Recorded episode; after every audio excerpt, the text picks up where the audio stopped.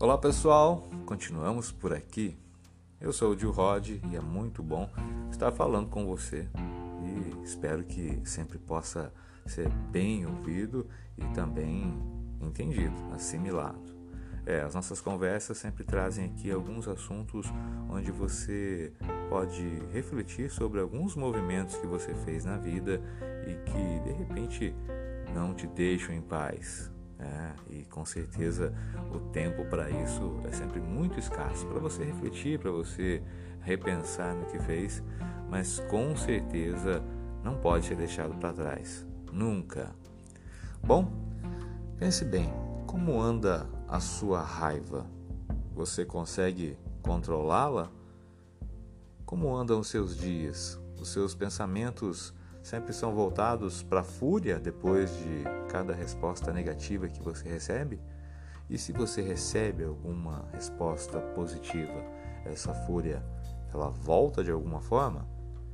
Com certeza não.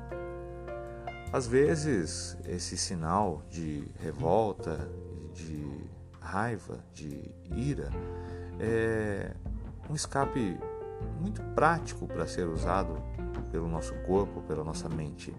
O que mais temos deixar, o que mais temos que deixar em evidência, com certeza, é que temos de entender que como uma válvula de escape, ela deve ser moderada, controlada e deve ser usada na hora certa. A raiva não é tão ruim assim quanto você pensa. Muitas pessoas que precisam de uma ação rápida e que agem em momentos inevitáveis usam a raiva como uma forma de escapar de muita coisa para que tudo dê certo na sua vida ou naquele determinado momento. A raiva não é tão ruim assim quanto você pensa, mas você consegue controlá-la? Não controlar a raiva soltá-la em qualquer pessoa, na primeira que estiver próxima de você, é um dos seus piores fatores. Você magoa alguém, você deixa uma marca que não é tão facilmente esquecida, mesmo que você esteja com toda a razão naquele momento. Pense bem, você controla a sua raiva? Se você não controla, analise toda a situação em volta e veja que, como uma válvula de escape, ela deve sim ser usada, mas na medida certa. Ninguém é obrigado a conter a sua raiva, ninguém é obrigado a tentar entender o porquê você está passando por determinado assunto ou problema. Mas a grande verdade, acima de tudo, é que quando a raiva é usada de uma maneira descontrolada, todos sofrem. Você no futuro, quem é atingido de primeira e com certeza todos os seus dias. Se controlar, ter paciência é algo necessário, se faz eficaz na vida. Raiva, ira, descontrole.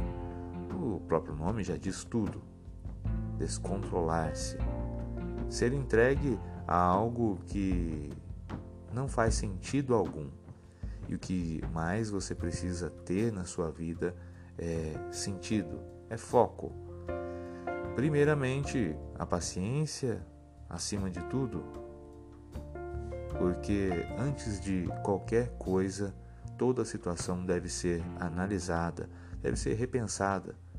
E uma ira, uma raiva em determinado momento pode estragar completamente todos os seus passos, todo o seu futuro.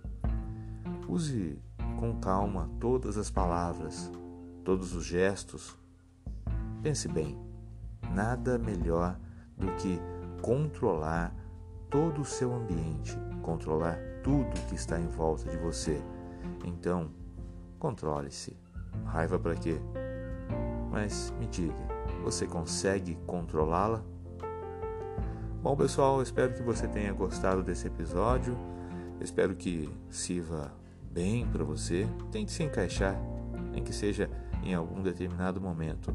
Mas voltamos em breve com muito mais assunto por aqui. Valeu!